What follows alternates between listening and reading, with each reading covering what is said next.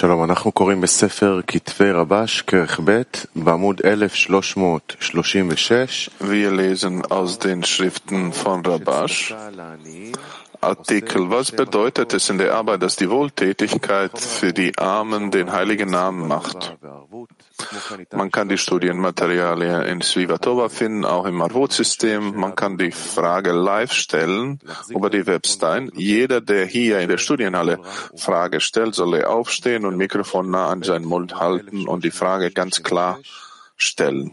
Schriften von Rabash, Artikel. Was bedeutet es in der Arbeit, dass die Wohltätigkeit für die Armen den heiligen Namen macht. Es steht geschrieben, so will ich eurem Land Regen geben zur rechten Zeit.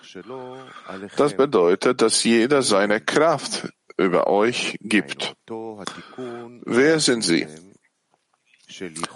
Es ist die Korrektur, die ihr durch die Vereinigung des heiligen Namens gemacht habt. Diese Vereinigung von Gesetz und Verordnung wird euch geben. Es steht geschrieben, haltet den Weg des Ewigen, um Wohltätigkeit und Gerechtigkeit zu üben. Da es geschrieben steht, haltet den Weg des Ewigen. Warum wird man dann noch gesagt, Wohltätigkeit und Gerechtigkeit zu tun? Er antwortet, weil einer, der die Wege der Torah bewahrt, Wohltätigkeit und Gerechtigkeit schafft. Und was sind die Wohltätigkeit und Gerechtigkeit? Es ist der Schöpfer. Rabbi Shimon weinte und sagte, wehe den Menschen, die die Herrlichkeit ihres Herrn nicht kennen und nicht achten, denn wer macht den heiligen Namen jeden Tag? Derjenige, der den Armen Almosen gibt. Er, der diese Erweckung von unten macht, also Almosen gibt, ist, als ob er den heiligen Namen in Vollkommenheit gemacht hätte. So wie er unten handelt, so erweckt er oben.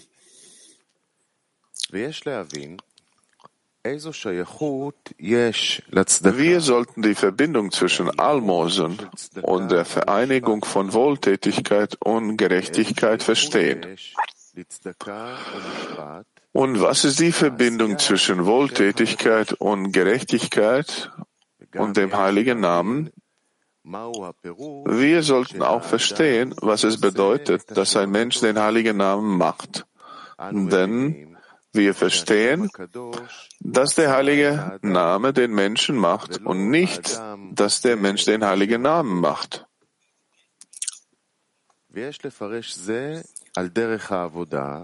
Das sollten wir in der Arbeit auslegen was uns das lehren soll. Es ist bekannt, dass das Wesen unserer Arbeit in Torah und Mitzvot darin besteht, die Freude und den Genuss empfangen zu können, die er den erschaffenen Wesen zu geben gedachte.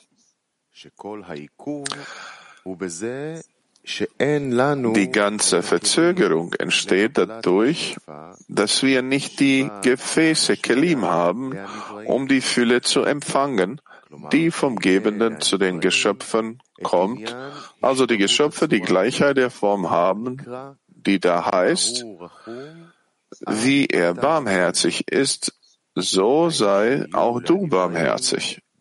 Das heißt, dass die Geschöpfe ebenfalls wie der gebende Gefäße des Gebens haben. Deshalb fragt der Körper, wenn der Mensch das Himmelreich auf sich nimmt, was hast du von dieser Arbeit, das Himmelreich anzunehmen?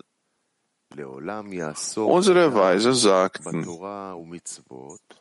man sollte sich immer mit Torah und Mitzvot befassen, auch im Aspekt Lolishma, denn von Lolishma kommt, mehr, kommt man zu Lishma. So steht es im Heiligen Soha geschrieben, dass es eine Angelegenheit der Ehrfurcht ist, wenn er Torah und Mitzvot befolgt, um in dieser Welt und in der kommenden Welt belohnt zu werden. Aber die Ehrfurcht, auf die es ankommt, ist, er ist groß und herrschend. Er arbeitet also nicht, um belohnt zu werden, sondern weil er sagt, dass es das Privileg hat, einem großen König zu dienen. Und deshalb will er Torah und Mitzvot befolgen. Obwohl der Mensch versteht, dass es eine große Angelegenheit ist, dem König zu dienen, ist der Körper des Menschen von Natur aus so erschaffen, dass er nur Freude an Dingen empfängt, empfängt, die ihm selbst nutzen. Der Körper kann nicht verstehen, dass er jemand anderem dienen soll, damit der andere Freude hat. Das heißt, dass er Freude daran hat, dass jemand anders seine Arbeit genießt. Das heißt, es ist unnatürlich, wenn ein Angestellter, der für den Eigentümer arbeitet und der Eigentümer wirklich von der Arbeit des Angestellten profitiert, dem Eigentümer sagt, ich will nicht, dass du mich bezahlst, es reicht mir, dass du dich an den Dingen erfreust, die ich für dich repariert habe. Denn du hast die kaputten Werkzeuge bedauert, die du hattest, aber jetzt, wo ich sie repariert habe, hast du Freude daran und ich will keine Bezahlung für meine Arbeit. Das ist gegen die Natur. Wenn dir meine Arbeit Spaß macht, solltest du mir im Gegenteil mehr bezahlen, als ich für meine Arbeit verlangt habe.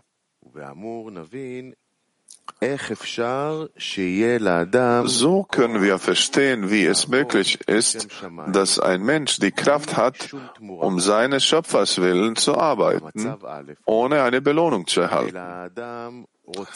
Der erste Zustand ist, wenn der Mensch Torah und Mitzvot befolgen will, dass es ihm Heilung bringt, nämlich das Licht in der Torah korrigiert ihn.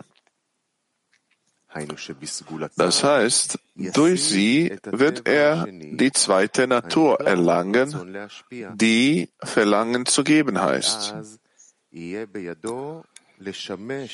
Dann wird er in der Lage sein, dem König ohne jede Belohnung zu dienen und seine einzige Belohnung wird sein, dass er dem König Freude bereitet.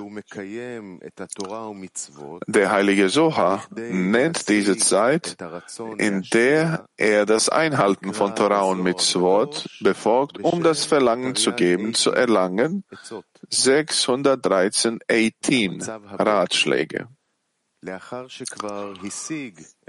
zweite Zustand ist der, nachdem er das Verlangen zu geben erlangt hat.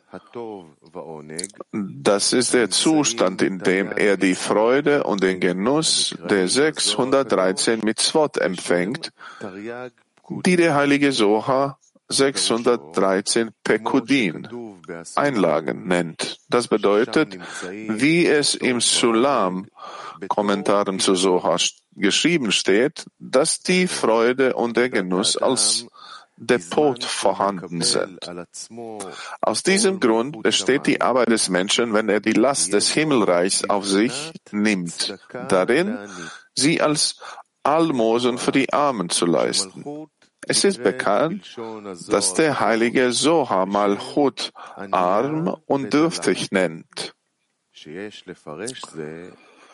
Wir sollten das so auslegen, dass wir nichts empfangen wollen. Das heißt, wir wollen nicht einmal die Dankbarkeit des armen Menschen. Denn echte Nächstenliebe heißt, verhülltes Geben, was bedeutet, dass er nicht sehen kann, an wen er gibt. Deshalb war das Geben der Almosen ohne jegliche Dankbarkeit seitens der Armen. Daraus folgt, dass wenn der Mensch die Last des Himmelreichs über den Verstand annimmt, er nicht darauf hofft, dass der Schöpfer ihm dafür dankt. So fragt der Körper, Warum nimmst du die Last der Torah und Mitzvot auf dich? In diesem Zustand, wenn er das Einhalten von Torah und Mitzvot ohne Belohnung auf sich nehmen will, ist der Mensch auf den Schöpfer angewiesen, der ihm die Kraft gibt, die Frage des Körpers zu überwinden und die heilige Arbeit mit Freude zu tun. Daraus folgt, dass er gerade dann, wenn er arbeitet, um zu einer heiligen Arbeit zu kommen, in der es keine Vermischung mit irgendeinem Unrat gibt, die Hilfe des Schöpfers braucht, jedes Mal, wenn er die Last des Himmelreichs wieder auf sich nehmen will, muss er von neuem arbeiten. Der Mensch muss den Worten des Ari glauben, der sagt, jeden Tag werden neue Aspekte, die in die Klipot gefallen sind, korrigiert. Und ein Tag ist nicht wie der nächste. Oder ein Moment wie der folgende. Deshalb korrigiert das Annehmen der Last des Himmelreichs. Neue Aspekte in Kedusha. Aus diesem Grund fragt der Körper, wenn der Mensch das Himmelreich neu auf sich nehmen will, was hast du davon, um deines Schöpfers Willen zu arbeiten? Und es gibt keinen anderen Weg, als den Schöpfer zu bitten, ihm die Kraft des Glaubens über den Verstand des Körpers zu geben. In den Worten unserer Weisen heißt das, hätte der Schöpfer ihm nicht geholfen,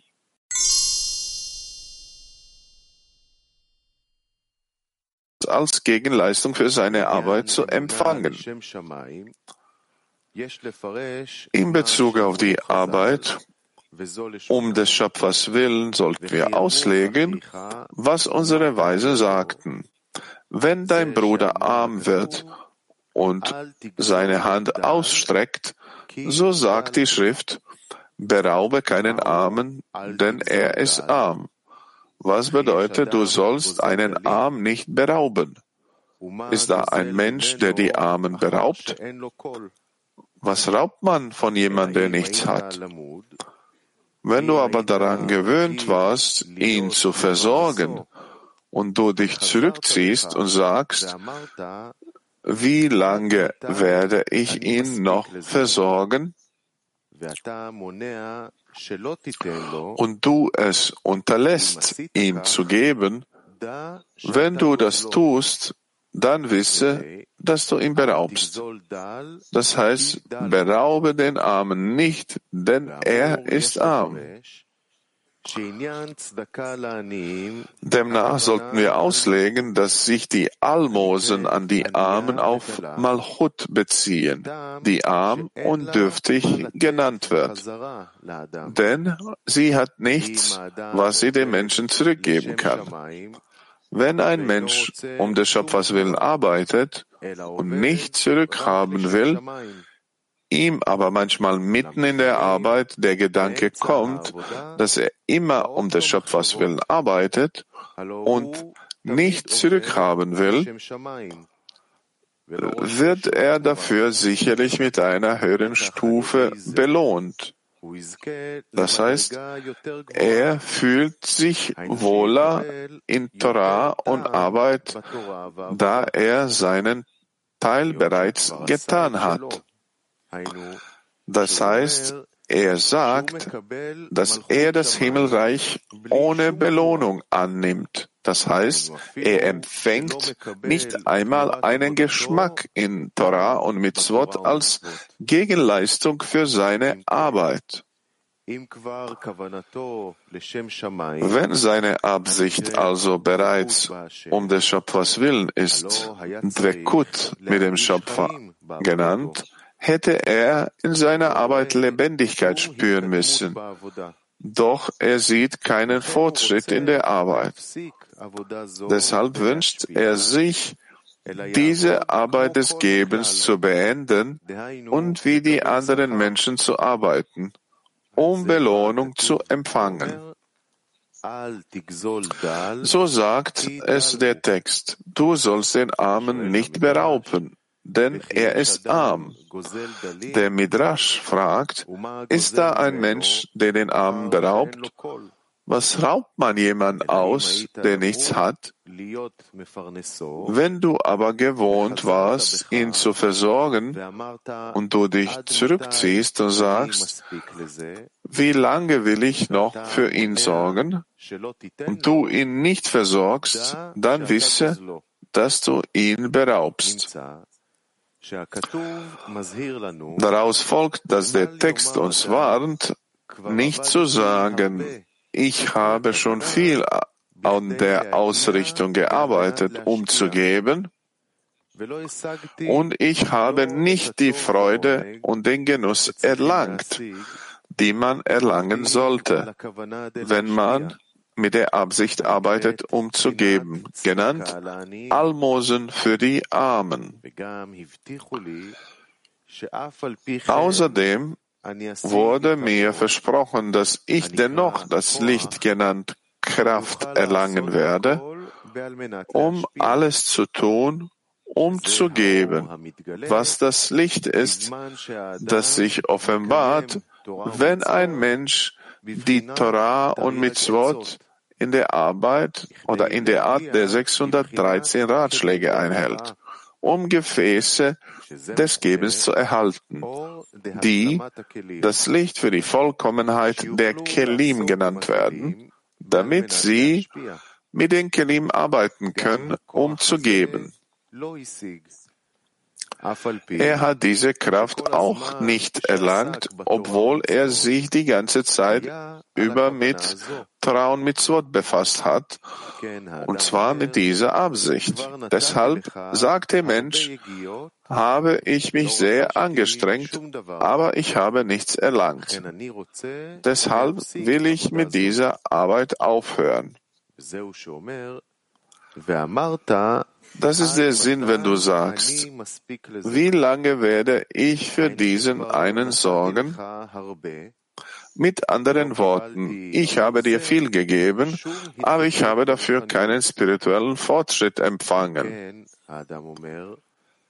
Deshalb sagt der Mensch, wie lange werde ich in der Art von Almosen für die Armen arbeiten müssen?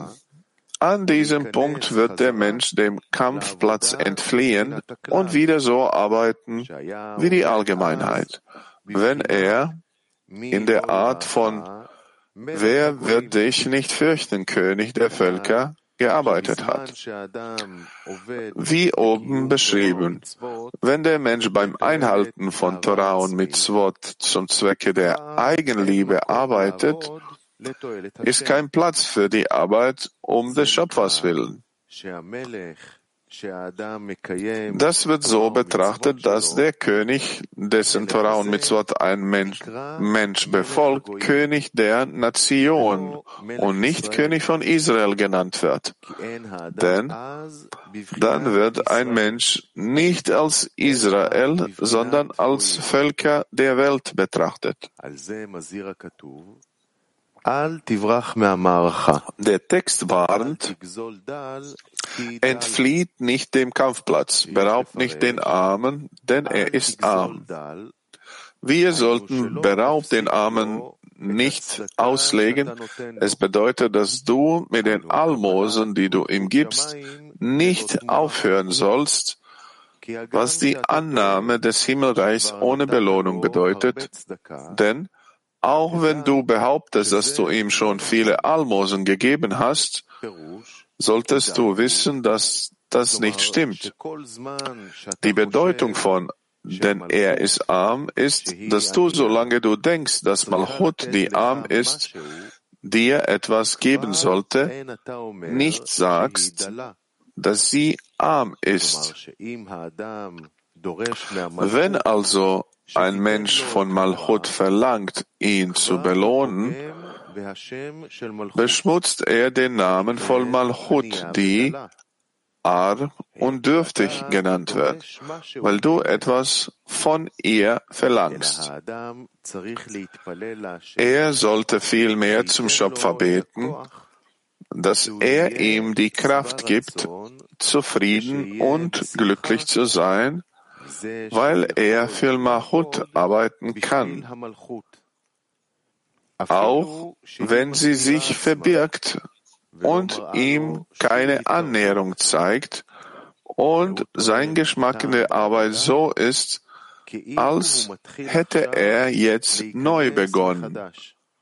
Das heißt, er kann nicht sagen, dass er irgendeinen Geschmack spürt, von dem er sagen kann, dass er für diesen Geschmack arbeitet und sich bemüht, das Himmelreich anzunehmen. Das heißt, er hat keine Unterstützung oder Grundlage, von der er sagen kann, deshalb befasse ich mich mit Torah und mit Swot. Das nennt man die Erde an nichts hängen.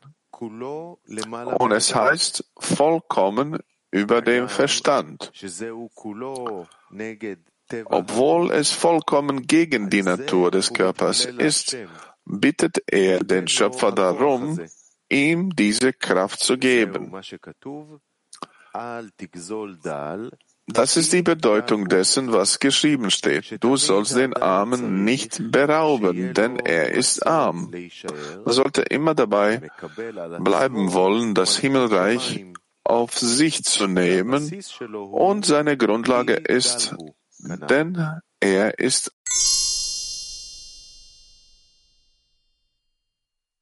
er ist arm.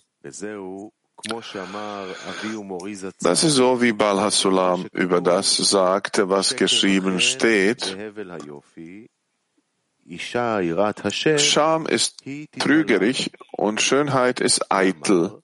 Eine Frau, die den Ewigen fürchtet, sie wird gelobt werden. Er sagte, wenn man die Last des Himmelreichs auf sich nimmt, ist das Himmelreich manchmal anmutig und er manchmal hat er das Gefühl, dass im Himmelreich Schönheit herrscht. In der Schrift heißt es dazu, es ist alles eine Lüge. Das heißt, die ganze Grundlage, auf der er sein Himmelreich aufbaut, ist eine Lüge. Doch eine Frau, die das Himmelreich ist, die ein Mensch auf sich nimmt, sollte in Furcht vor dem Schöpfer sein, was bedeutet, dass seine Ehrfurcht so sein wird, wie es im Buch Soha geschrieben steht. Das Wesen der Ehrfurcht sollte sein, weil er groß und herrschend ist wie es so heißt, die Ehrfurcht, die das Wichtigste ist, ist, wenn man seinen Herrn fürchtet, denn er ist groß und herrschend. Das Wesen und die Wurzeln, Wurzel aller Welten und alles wird im Vergleich zu ihm als nichts bezeichnet und er wird seinen Willen an diese Stelle setzen. Deshalb ist das Gebet das Wichtigste. Ein Mensch sollte zum Schöpfer beten, damit er ihm die nötige Kraft für alles gibt, was die Arbeit betrifft, sowohl in der Torah als auch im Gebet. Man sollte also den Schöpfer bitten, dass ihm der Bedarf, also das Verlangen nach der Arbeit gegeben wird. Manchmal kommt ein Mensch in einen Zustand, in dem er kein Verlangen nach irgendetwas hat. Das heißt, er sieht nichts Gutes vor sich, das er wollen sollte, das ihm Lebenskraft bringt, das ihm einen Bedarf gibt, sich anzustrengen, um etwas zu bekommen. Vielmehr bleibt der Mensch ohne jegliches Verlangen, von dem er sagen kann, dass es sich lohnt zu arbeiten, um es zu erhalten. Er kann dies nicht sehen.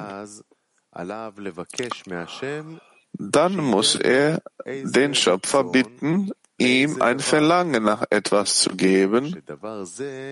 Das heißt, dass diese Sache ihm Verlangen nach Arbeit gibt. Nach dem Verständnis des Menschen wird die Bitte sein, dass der Schöpfer ihn etwas sehen lässt, das ihm Freude und Genuss bringt. Das ist so, wie unsere Weisen sagten, das Auge sieht und das Herz begehrt. Wenn der Schöpfer ihn also etwas sehen lässt, für das es sich zu arbeiten lohnt, wird ihn das Begehren im Herzen dazu bringen, nach Wegen zu suchen, um die Angelegenheit zu erhalten. Daraus folgt, dass das Gebet, das ein Mensch jetzt betet, nur dem Zweck des Verlangens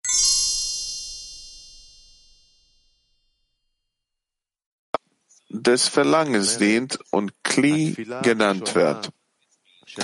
Das bedeutet, dass das erste Gebet, das ein Mensch beten sollte, für ein Verlangen und einen Mangel ist, den der Schöpfer ihm geben wird, um den Schöpfer also um einen Mangel zu bitten, so dass, wenn er die Befriedigung des Mangels erhält, diese Befriedigung der Menschen in Vollkommenheit fühlen, fühlen wird.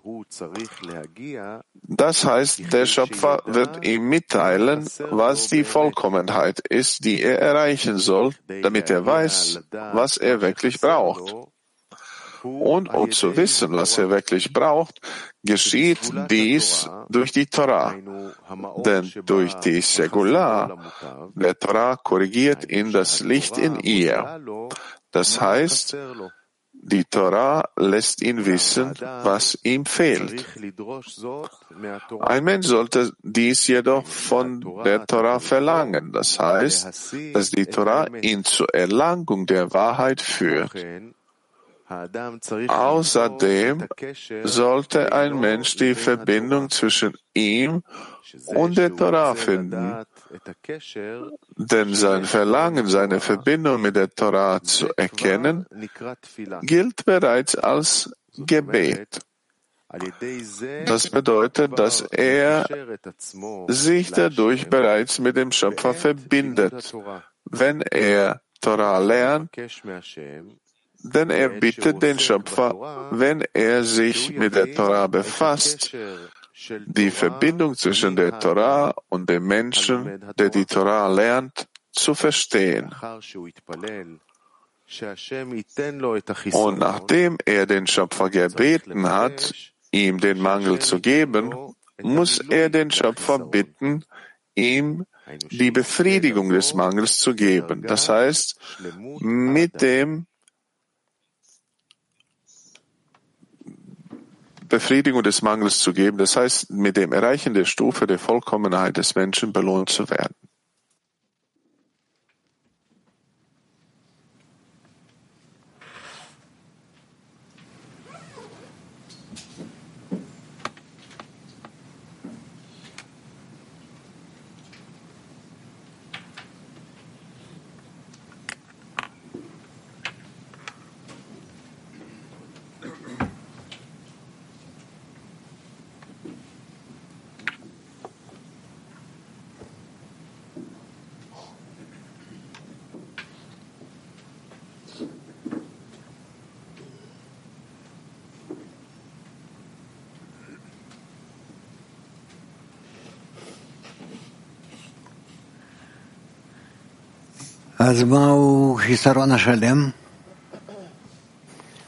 Was ist also ein vollkommenes Verlangen entsprechend dem Artikel?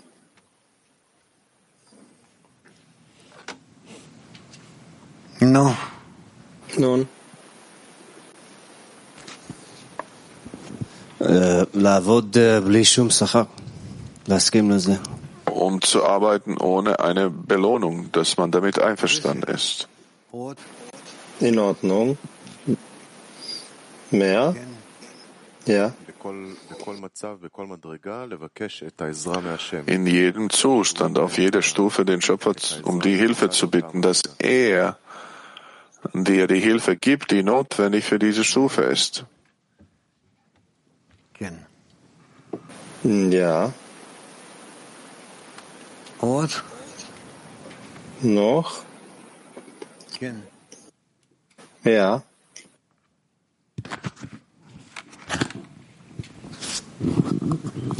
תודה רבה רב. אני צריך לבוא לפה כל יום ולתת את Danke, Rav. Ich soll hier jeden Tag kommen, um neue Anstrengungen zu unternehmen, um den Schöpfer zu geben.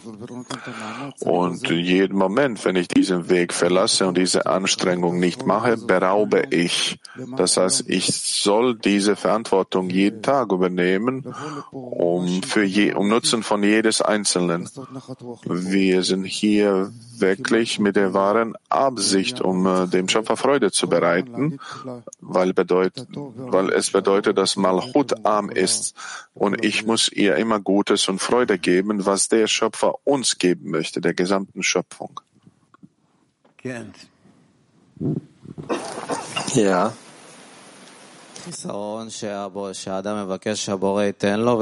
Mangel, das der Menschen bitten muss, dass der Schöpfer ihm gibt, kommt nicht aus ihm selbst heraus. Ja. No. Nun. Tadaraba. Lichtokek. Vielen Dank, um sich danach zu sehen, mit aller meiner Macht zu bitten, dass ich Adam werde mit dieser Hingabe. Auch wenn ich sterbe, möchte ich Adam werden. Daheim.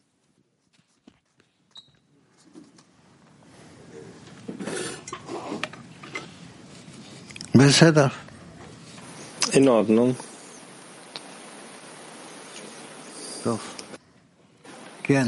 Gut. Ja.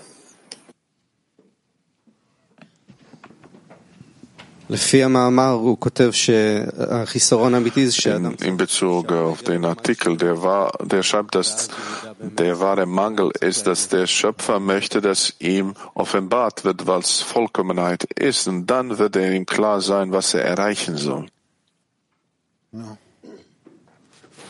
Hm, nun.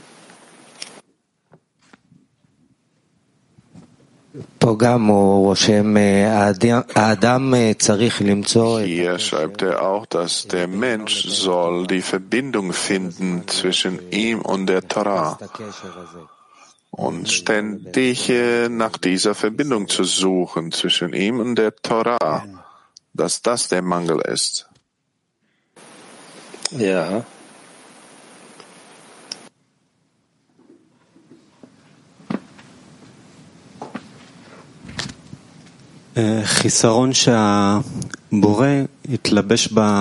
Der Mangel, dass äh, der Schöpfer wird sich äh, in den Freund, in Zehner offenbaren.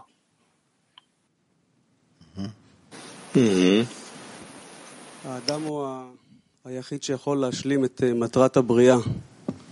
Der Mensch ist der Einzige, der den Zweck der Schöpfung äh, offenbaren und verhüllen kann, wenn er Malchut gibt, damit erfüllt er den Zweck der Schöpfung. Doof. Gut. Hm. Ja.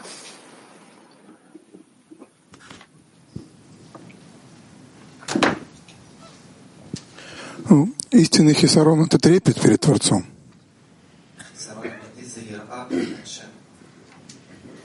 Der wahre Mangel ist die Ehrfurcht vor dem Schöpfer.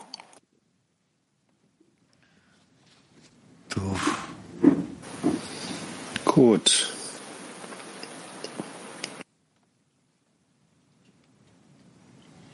Ja. Ja.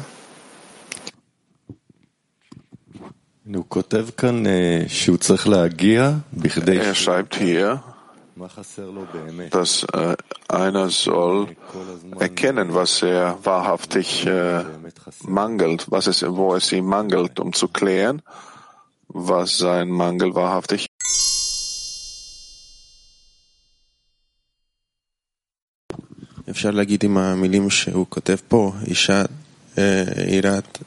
Wir können sagen über den Worten, was er hier schreibt, die Ehrfurcht vor dem Schöpfer ist so wie die Frau und der Mangel ist die Furcht.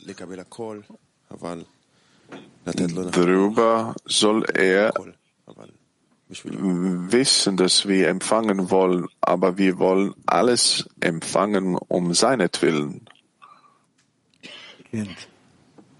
Ja. Mhm. mhm. Er sagt, dass wir nicht aufhören sollen, Almosen an den Armen zu geben. Wir sollen ständig bitten, auch wenn wir keine Ergebnisse sehen, sollen wir weitermachen, nicht aufhören.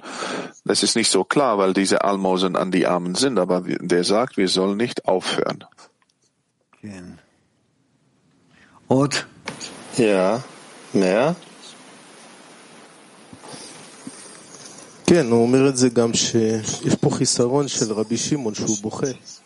Ja, er sagt auch, dass es Mangel vom Rabbi Shimon gibt, der weinte.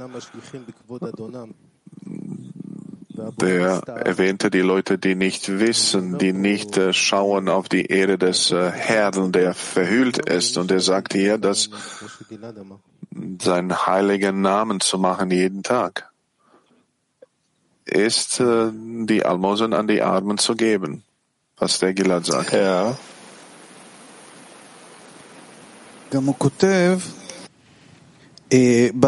Er schreibt auch hier, dadurch äh, kommt es heraus, das Gebet ist das Wichtigste und, wenn, und der Mensch soll dem Schöpfer bitten, dass er ihm die Kraft gibt, die notwendig, dass er sich zur Welt mm, bezieht äh, durch das Gebet.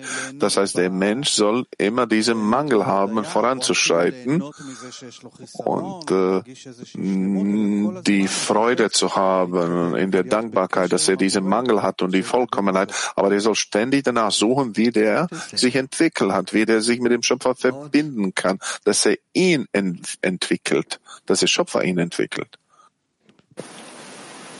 Okay, mehr. Der Mangel nach der Größe des Schöpfers, dem Schöpfer zu dienen. Gut.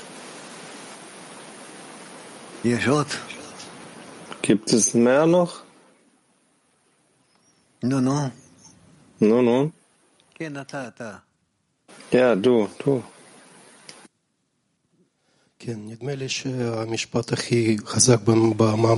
Ich denke, die, der stärkste Satz im Artikel ist, wenn er schreibt, er will ein Bedürfnis dem Menschen geben, diesen Mangel für die Arbeit im Geben. Das heißt, äh, dieser Bedürfnis ist hier für mich der, das Stärkste im Artikel. Was ist das?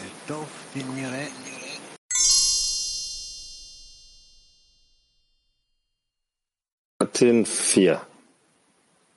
Maestro, además de la carencia, nosotros queremos avanzar en la sabiduría.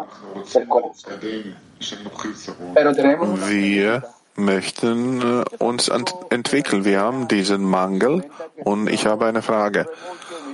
Viele Freunde im Zehner sagen, dass die materielle Arbeit nimmt die, die meiste Zeit äh, in Anspruch und die keine Zeit für die Arbeit im Zehner nicht haben. Wie können wir die Bedürfnisse des Körpers Überwinden, die außerhalb des Zehners kommen, oder? Wie können wir die auch nutzen für die Arbeit im Zehner? Ich weiß nicht, aber scheint mir, dass wir, wenn wir erfolgreich sind in unserer Absicht, dass dann, dass wir dann all unsere Arbeit ruhig und angenehm ausführen können, um zu beschweren, dass wir uns, dass wir keine, nicht genug Zeit haben, dass wir wie Sklaven sind den ganzen Tag lang, ganze Nacht lang in spirituellen Arbeit ein. Das ist nicht richtig. Der Mensch muss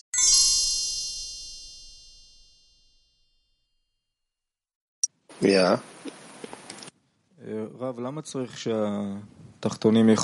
Rav, wieso ist es notwendig für den Unteren, dass er die Malhut mit dem Schöpfer verbindet? Die ist verbunden sowieso. Weil das ist das größte Empfangensgefäß.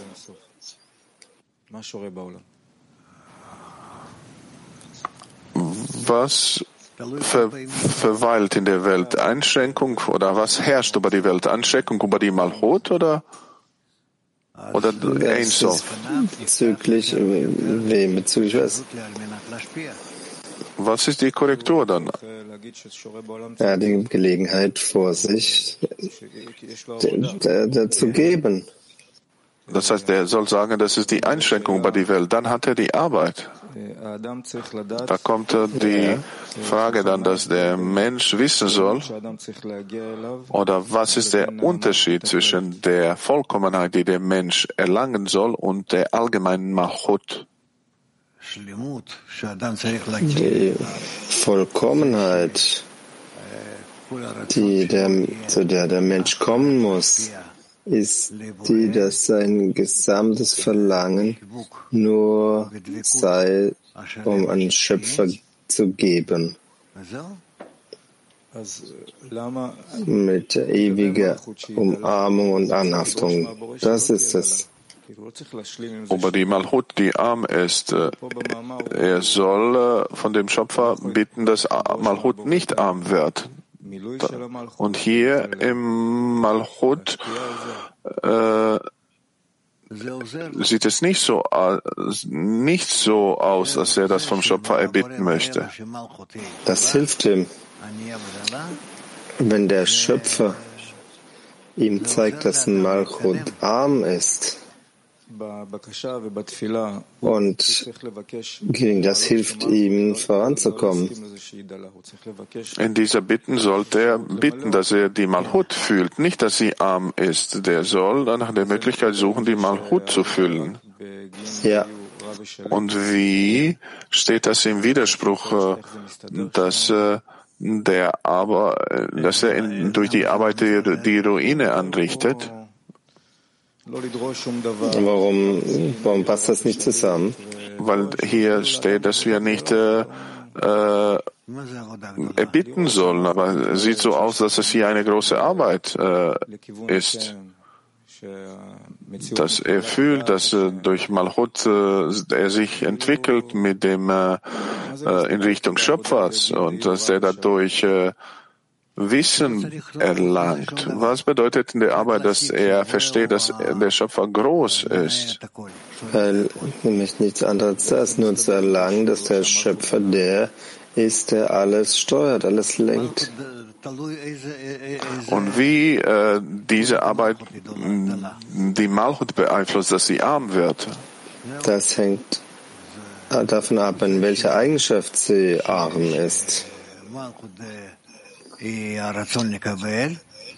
Wenn Malchut, Malchut ist Verlangen zu empfangen und es bleibt arm und mager. Aber wenn es verbunden sein möchte mit allen und geben möchte, das, das höhere Licht geben möchte an alle und die ganze Wirklichkeit füllen möchte. Dadurch ist sie nicht arm und mager, sondern dadurch ist sie Malchut von Ensof. Das ist die Realität, die jeder für sich aufbauen soll. Ja, Okay, das habe ich jetzt verstanden, ja. Nach allem ist es Malchut, Malchut, zwei Malchut. Das ist Malchut der Einschränkung.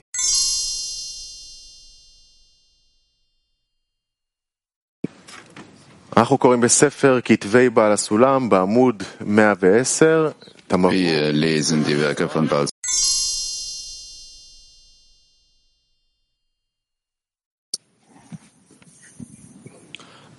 הרב, איך אפשר יותר אה, אה, להעמיק את התפיסה הזאת שהכל בתוכי?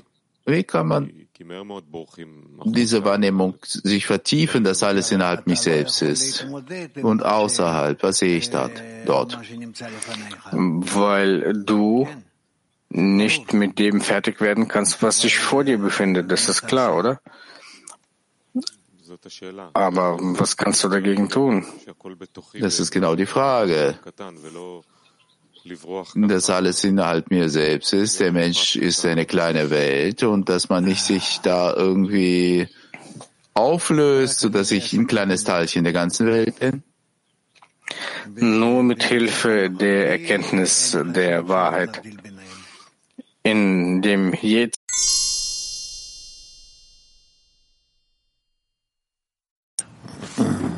רב, אם מדובר על היחס למציאות, אני חושב שזה ברור. Rav, wenn man über das Verhältnis zur Weltschöpfung, zur Wirklichkeit spricht, das ist klar.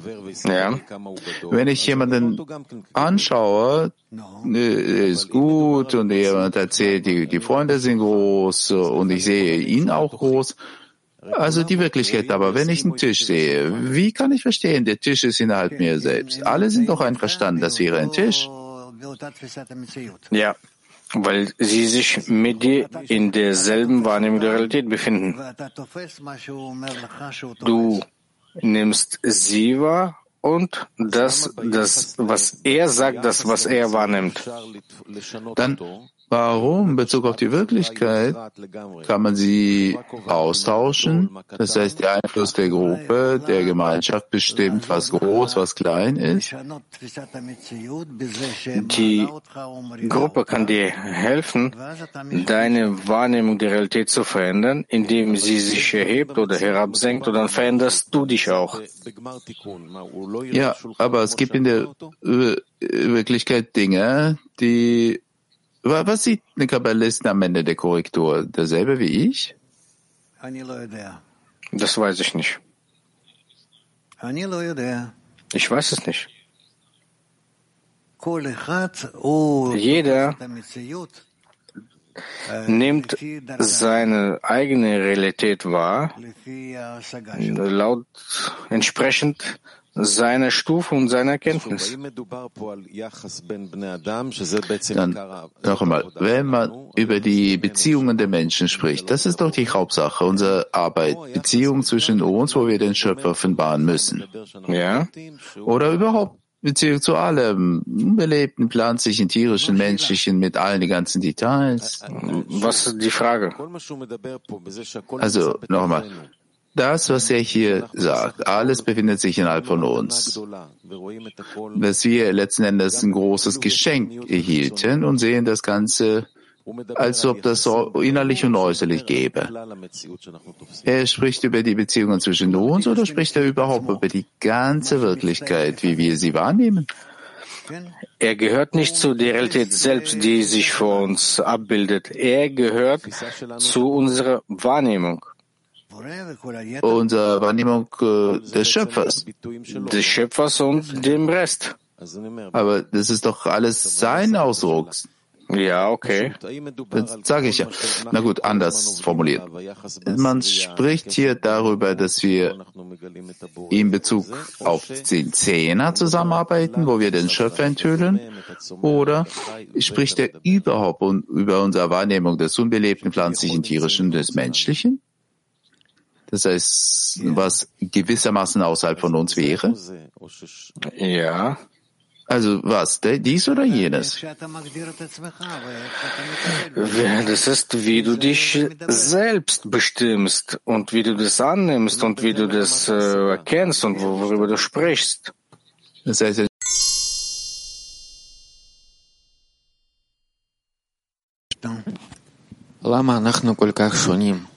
Warum sind wir so unterschiedlich?